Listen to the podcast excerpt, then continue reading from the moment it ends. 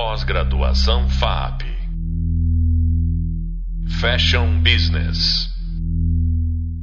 Olá, eu sou Regina Ferreira, professora nessa pós-graduação, e hoje nós vamos falar sobre as consequências de determinadas ações que podem ser interpretadas como atos ilícitos e como prevenir, por meio do compliance, pode auxiliar as empresas nessa, nessa estratégia.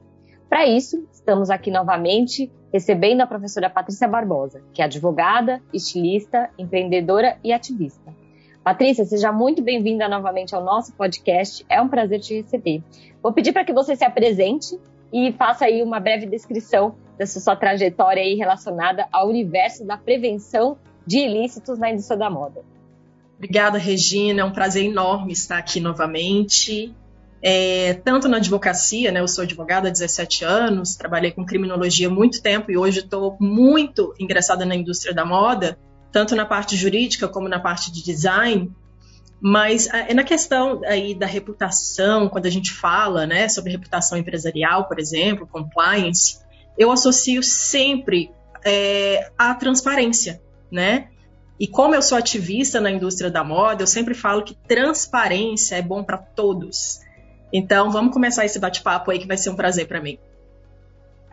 Que delícia, eu tenho certeza que vai ser um encontro ótimo, que a gente vai tirar aí muitas dúvidas que às vezes ficam para as pessoas que têm aí, ou têm já seu negócio, ou que estão começando o seu negócio, que é começar tudo direitinho, né?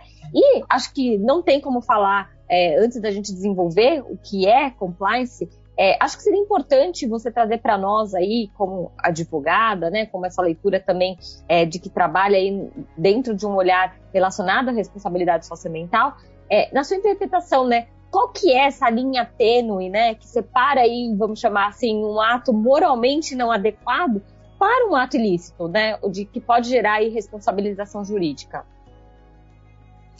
Nossa, Regina, é, é de fato uma linha muito tênue, né?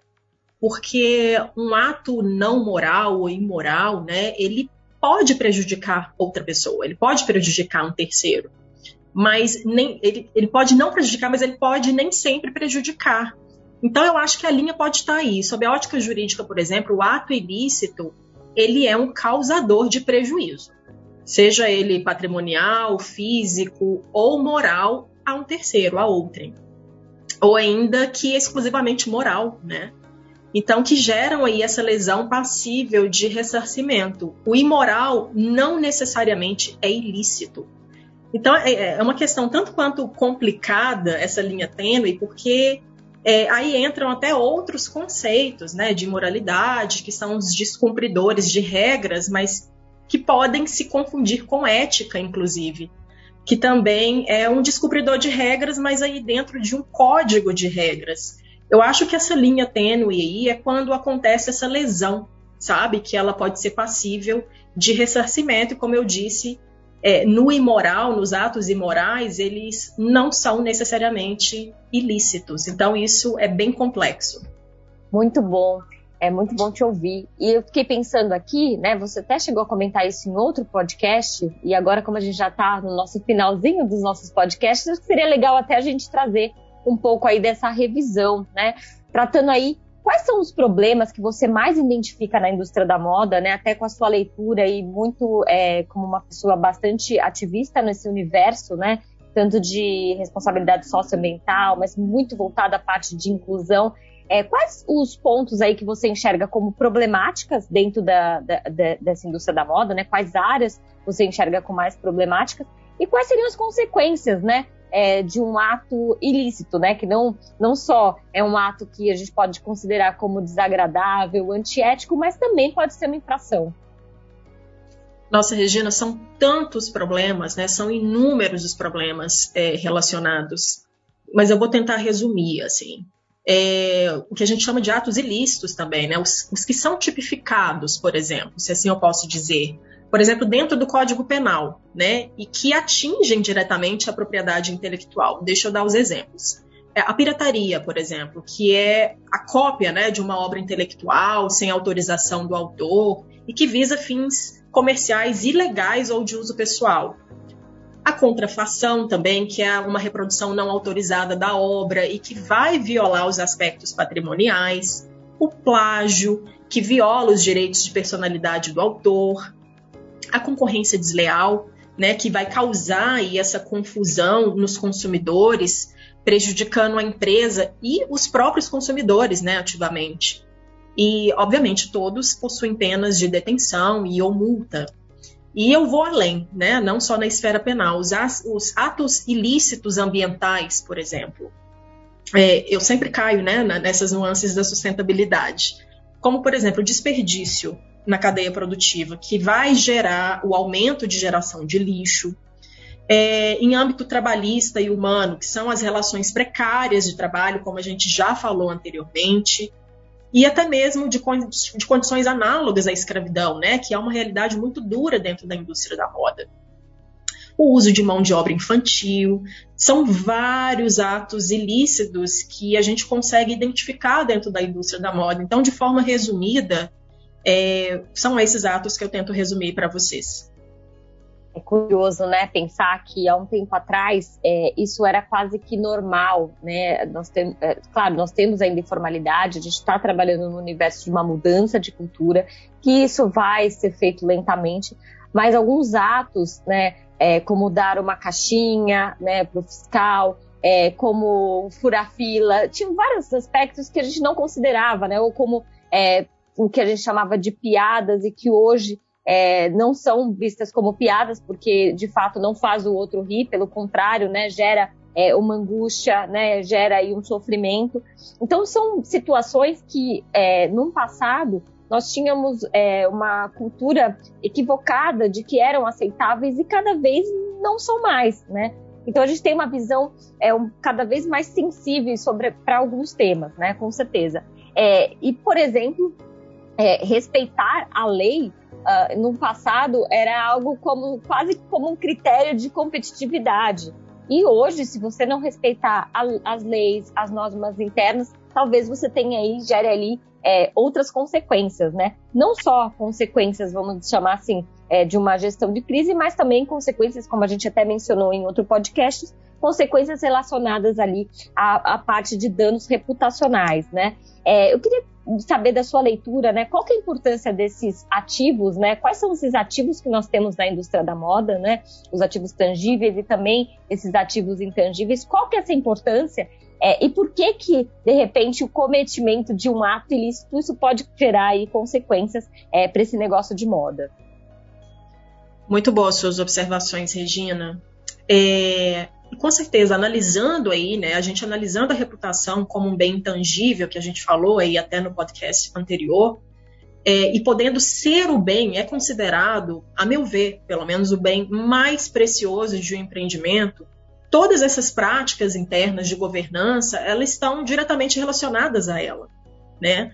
E as questões jurídicas estão diretamente relacionadas à reputação empresarial. Não tem como fugir disso. Então, evita-se uma série de prejuízos, e não me refiro somente ao material, mas o que pode ser irreversível, inclusive, com moral abalado numa empresa, por ausência de práticas que visam diretamente a ela. Então, o direito ele deve atuar diretamente como um preventivo em questões patrimoniais e morais dentro de uma de qualquer empresa, né? não só dos grandes, mas dos pequenos e médios também. E é um pensamento, Regina, inclusive, um tanto quanto obsoleto, pensar que as questões jurídicas como medidas preventivas é queimar dinheiro. A gente vê muito isso, né? É, e o setor jurídico ele não deve ser acionado, por exemplo, somente para apagar fogo, e sim evitá-los. E isso atinge diretamente no bolso daquele empreendedor, no bolso da pessoa que está investindo. Então eu ratifico aqui. É, a reputação empresarial, uma vez prejudicada, pode ser um caminho sem volta. E há medidas é, completamente passíveis de serem executadas para poder evitar isso. É muito interessante essa visão, né? Porque durante muito tempo o jurídico, a prevenção era visto como custo, né?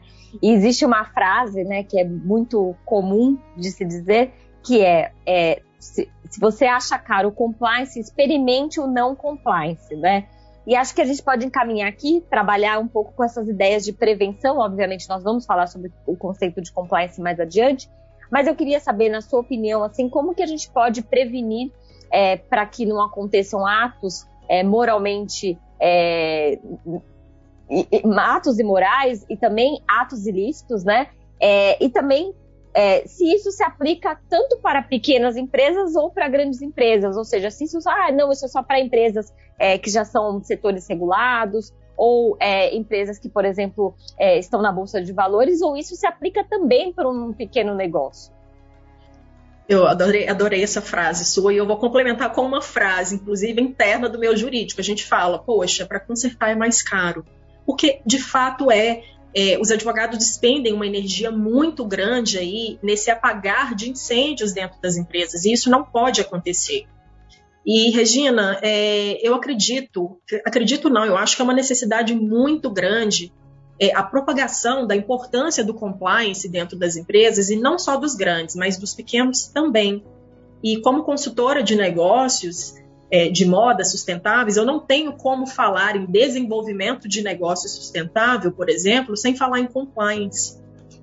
Mas afinal, o que é compliance, né? Que muitas pessoas não sabem. É, o compliance é que vai ser a solução para os negócios de moda nas proteções patrimoniais e morais, e isso se inclui, obviamente, a reputação, que é esse código de conduta interno né, dentro das empresas. E as adoções dessas medidas preventivas, como a gente falou, elas vão mitigar os riscos de práticas indesejadas no ambiente dos negócios, com a implementação de políticas e processos internos que vise uma atuação responsável. São hoje imprescindíveis para a manutenção e para a sobrevivência de qualquer empresa e que sempre foram vistos como diferenciais. Hoje não é mais, né? E eu acho que é extremamente necessário dentro de qualquer empresa, independente do tamanho, como eu falei, os pequenos precisam de compliance. Os pequenos precisam nascer já gerindo seus riscos. Todo empreendimento possui riscos. E para se minimizar né, esses grandes impactos, ou seja, para que os empreendedores parem de apagar incêndios, é necessária a implementação. Então eu digo que o compliance ele deve atingir os pequenos e os grandes e é dever de todos e para todos também. Muito interessante esse seu olhar, né? E você estava falando e eu fiquei pensando aqui em diversos assuntos, né? É, e principalmente pensando o que, que poderia, né, na sua opinião, na sua visão, estar dentro desse código de conduta, né? Quando a gente fala de código de conduta, naturalmente é, é tem que ser algo muito claro, né, para todos, ou seja, que é, atenda desde quem está na alta direção até quem está no chão de fábrica, ou seja, tem que ser uma leitura compreensível, é, tem que ser é, ter uma clareza e tem que ser é, interpretado por todos, né? Ou seja, não basta que eu explique, que eu, que eu traga as informações é, para quem é o CEO, mas também quem está operando a máquina ele tem que saber quais são as regras, né? Quais são é, os nortes ali dentro daquele código de conduta. E, obviamente, assuntos mais específicos a gente pode tratar ali lateralmente como política. E aí eu queria ver contigo o que, que você pensa, assim, que é, se você, talvez até no seu modelo empresarial, né, é, o que, que para você é fundamental que esteja no, no código de conduta? É, Regina, uma coisa muito importante que você falou. Quando a gente pensa em políticas internas, código de conduta, obviamente a gente vai pensar nos players exteriores, né? A gente está pensando também em quem estamos prestando o serviço, né? Então, mas a preocupação ela não deve atingir somente o consumidor. Essas preocupações devem atingir ao interno. E se a gente pegar o universo, por exemplo, de uma cadeia produtiva e dos players dentro de uma empresa, nós precisamos acessar esses players, né? Então, eu sempre é, me preocupo muito na construção de alguns códigos de conduta, a gente já construiu para algumas empresas, da gente conseguir acessar de fato esses players internos. E você deu um exemplo muito bem, por exemplo, o chão de fábrica, né? As pessoas, o, o acessar essas pessoas que trabalham no chão de fábrica é muito diferente da gente acessar os stakeholders, os grandes, os líderes, digamos assim. Então, eu acho que tem que ser uma comunicação pautada na empatia, né? É, o que de fato vai funcionar dentro desse código de conduta. Como nós vamos conseguir, de forma genuína e orgânica, acessar esses players internos? Que tipo de players nós temos? Então, assim, é, é, essas diretrizes a serem tomadas dentro da empresa têm que ser, de fato, diretrizes que acessam é, esses players em todas as suas vertentes, né? Do, do líder à pessoa que está lá, por exemplo, na confecção, sentada é, em frente a uma máquina de costura. Eu acho que tem que ser pautado muito na empatia. Né? Tudo tem que ser muito bem desenhado para que isso reflita na prestação de serviço, para que isso atinja de fato é, esses consumidores, os players externos, né? os investidores. Então, eu acho que isso tem que ser um código de conduta de fato que acesse, né? que, que veja de fato as reais necessidades da empresa, como isso vai afetar os, os players externos, né? os stakeholders, enfim, e como isso vai atingir de forma efetiva aquele empregador, colaborador, trabalhador que faz com que essa máquina é, empresarial gire. Eu acho que é isso. Perfeito, adorei a sua leitura e acho que é importante aqui para quem está tá nos ouvindo, né? É, como a gente já mencionou em outros podcasts, vai depender muito de cada modelo de negócio, né? Porque é, dependendo se eu tiver um modelo de negócio, por exemplo, é, que é do fast fashion, ele naturalmente ele é mais acelerado, é, ele exige ali uma produtividade, às vezes até situações é, que a gente considera ali que não são é, ideais nas condições de trabalho. Então ele acaba sendo, se expondo muito mais a alguns riscos, né? E talvez é, o primeiro passo que uma empresa que trabalhe com, com moda deva identificar é fazer esse mapeamento, né? Com quem que eu vou trabalhar, quais vão ser os meus fornecedores, né? É, por exemplo, se eu estiver trabalhando com uma parte relacionada ao denim, ao jeans, é, certamente o meu risco vai ser muito maior no âmbito ambiental. Por outro lado, se eu estiver trabalhando com uma empresa de confecção, talvez o meu risco seja muito mais relacionado a um trabalho análogo de escravo. Não estou dizendo que não podemos ter um problema ambiental dentro da confecção e da mesma forma dentro de uma empresa que trabalha no setor têxtil mas certamente será um risco mais agravado ou menor agravado de acordo com o modelo de negócio adotado, né? Então acho que é super importante. Gostei também que você falou muito dessas figuras, talvez dos multiplicadores, né? Ou seja, essa informação tem que chegar para todos. E talvez a comunicação seja mais efetiva se, por exemplo, é, a pessoa que está costurando, ela fale, por exemplo, diretamente com o seu diretor. Então, essa informação pode chegar, é, primeiro ser passada para é, a alta direção e vai sendo disseminada entre todos os elos, né, da, dentro daquele, daquele setor produtivo. Eu acho que isso é super importante, foi uma consideração que você fez e que às vezes a gente descuida, né, porque só fica mesmo voltado assim, ou para um público ou para o outro. E aí, né, se você também tiver outras sugestões, eu vou querer. É, mas eu, uma das coisas que eu acho legal, assim, que pode ser feita e que é uma coisa é, simples e barata de forma de comunicação, que é, por exemplo, colocar é, lembretes uh, e cartazes, por exemplo, dentro do refeitório. Como exemplo, é, você sabia que discriminar alguém é crime? E aí dá uma pequena explicação, ou faz até via desenho, né? É, como que seria um ato que às vezes a pessoa acha que é uma piada, né? E nós comentamos sobre isso, que não existe é, piada se o outro não está rindo, e considera como uma piada, e isso pode gerar um problema dentro do ambiente de trabalho. E aí eu queria que você ou me desse algum outro exemplo de coisas que a gente poderia fazer, coisas simples e que você já vai fazendo essa modificação de cultura, é, ou então exemplos de empresas que você enxerga que são empresas é, que estão fazendo, tomando algumas iniciativas e que você fala, nossa, que bacana, né? Isso pode ser um movimento pequeno, mas certamente já vai fazer diferença nessa nossa indústria da moda. É, Regina, eu acho que quando a gente fala de elaboração de códigos de conduta, né, desse compliance, dessa gestão de riscos, é, a gente tem que entender que a comunicação interna ela é diferenciada, como você falou, a pessoa que está lá na máquina costurando, a comunicação com ela é muito diferente do que de um grande gestor, de um líder, né? Mas o que a gente tem que entender é que isso tem que ser feito de forma muito humanizada hoje em dia é, não há, não tem como se falar mais é, em um processo de liderança que não seja humanizado, né? E ouvir esses players internamente é de suma importância. Não é um trabalho mecânico que é feito é, pela equipe jurídica ou por outra equipe de comunicação, por exemplo, de sentar e elaborar um código. Não, a gente precisa sentar e ouvir essas pessoas para entender de fato qual é a necessidade delas, como isso pode ser implementado dentro. E você falou muito bem essa questão das curadorias, né? É, da escolha de um bom fornecedor, de de fato a contratação é, de um profissional que ande no mesmo caminho das ideologias daquela empresa, senão vai gerar uma incompatibilidade e vai gerar algo que não seja coerente. E essa questão de, de dos recados, né, é, eu acho super interessante e que tem que ser feito de fato de forma muito cuidadosa. Eu acho que as empresas, gente, hoje em dia, precisam ser ativistas. Elas precisam, de fato, comprar esses ideais de preenchimento dos pilares, porque é, é, se torna um falso ativismo, sabe?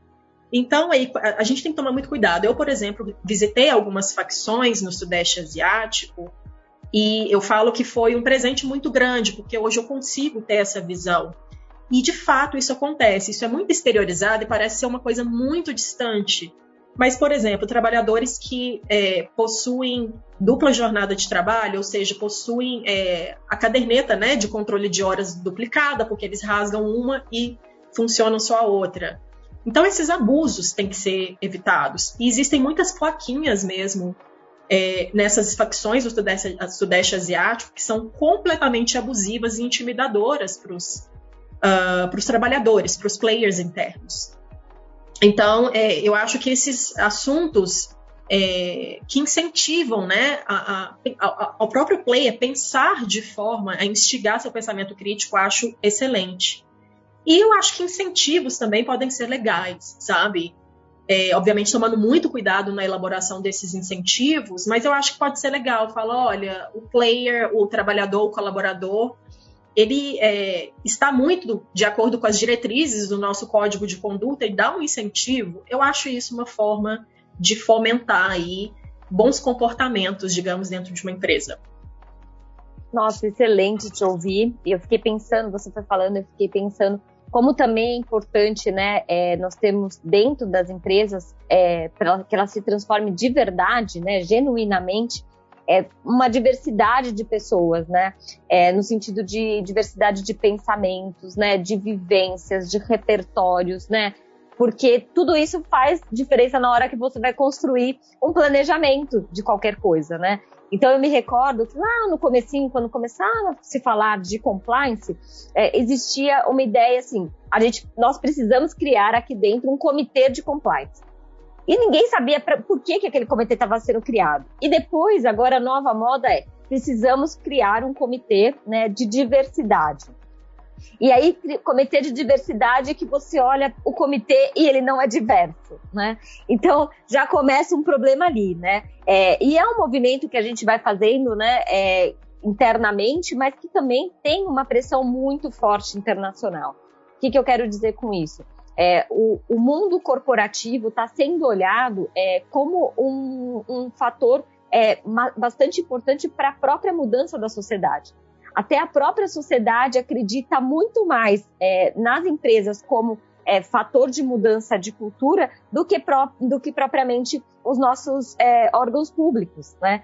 Tamanha é a desconfiança em relação a tudo isso. Mas mais do que isso, né? Porque as empresas, quando elas têm essa ideia, essa intenção, né, de fazer esses movimentos, tanto relacionados, vamos chamar assim, pelas siglas ISD, né?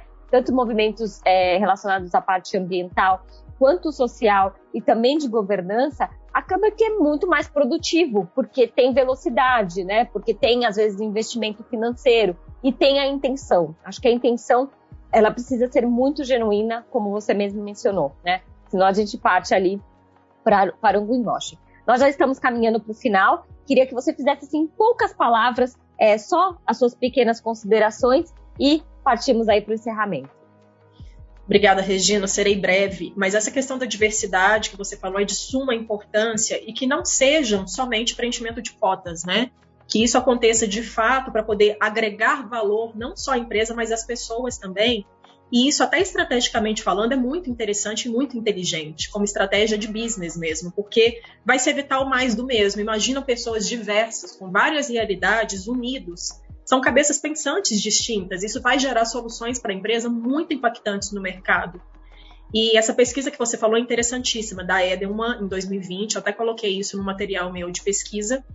É, 95% da população brasileira acredita que as marcas de moda possuem muito mais poder em solução de conflitos do que, a própria, do que o próprio governo. Então, eu acho que está aí a importância, né, com relação à indústria da moda, dos empreendimentos. Obrigada pelo convite.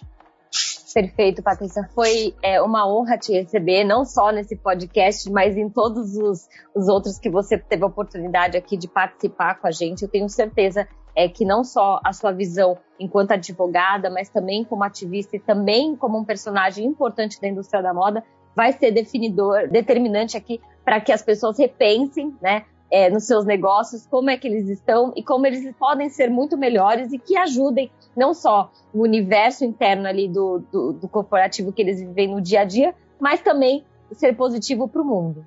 E com isso, nós encerramos os nossos podcasts do módulo de Fashion Law, mas você pode aprofundar todos esses temas do curso no nosso hub de leitura. E no final, ele realizar a atividade proposta no nosso hub prático.